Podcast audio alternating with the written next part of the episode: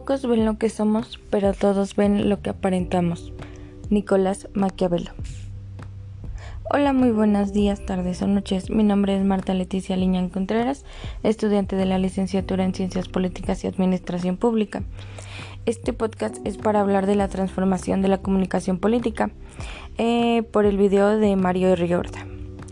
Eh, en los últimos años, la comunicación política ha atravesado profundos cambios. Algunos gobiernos, partidos y políticos han sabido adaptarse a la nueva dinámica, mientras que otros han intentado trasladar las viejas lógicas a los nuevos medios, desaprovechando su potencial.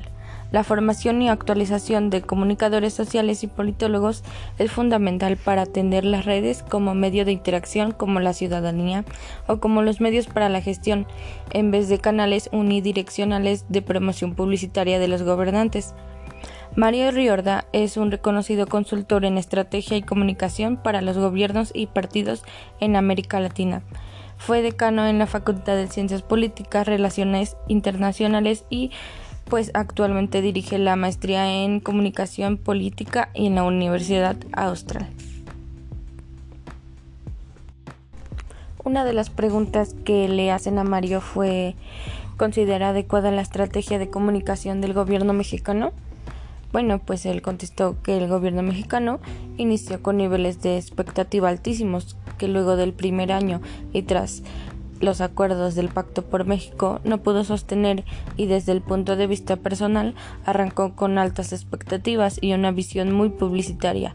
Y luego se centran a niveles de acuerdo pero le faltó aterrizar a llegar con una visión que haga prescindible que significaban esos acuerdos, pactos y reformas y no tan solo simplemente fueran acuerdos estructura y además quedaron enterados por el pésimo manejo de crisis tal vez en expectativa comparada por los últimos tiempos.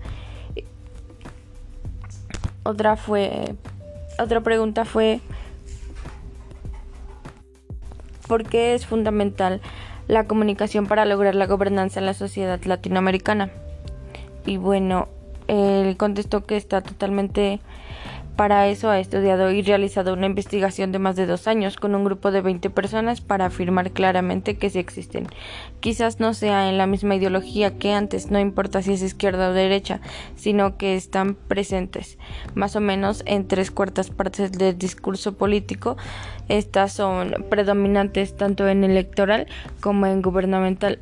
Tal vez lo que muchas, muchas veces sucede es que los actores tratan de ocultar un lenguaje ideológico explícito, pero siempre hay partido o actor político que actúa como referente, que es ordenador aún por hecho o derechos de los sucesivos políticos de los partidos.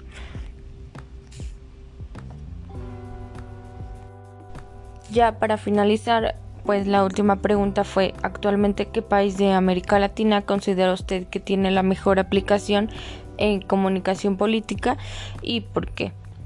Eh, respondió ninguno y todos. Creo que en distintos contextos, situaciones, hechos, etapas, áreas o medios, uno puede ver distintas cosas sumamente rescatables y otras a lo largo del tiempo, incluso en el mismo gobierno, sumamente condenables. No considero que haya ningún país que esté a la vanguardia, si algunos que pueden hacer las cosas mejor, por lo tanto, no tengo un modelo de país, sino de alguna manera distinta cosas que hacen distintos actores y muchos países. Por ende, también muchos gobiernos tienden a presentar estos problemas.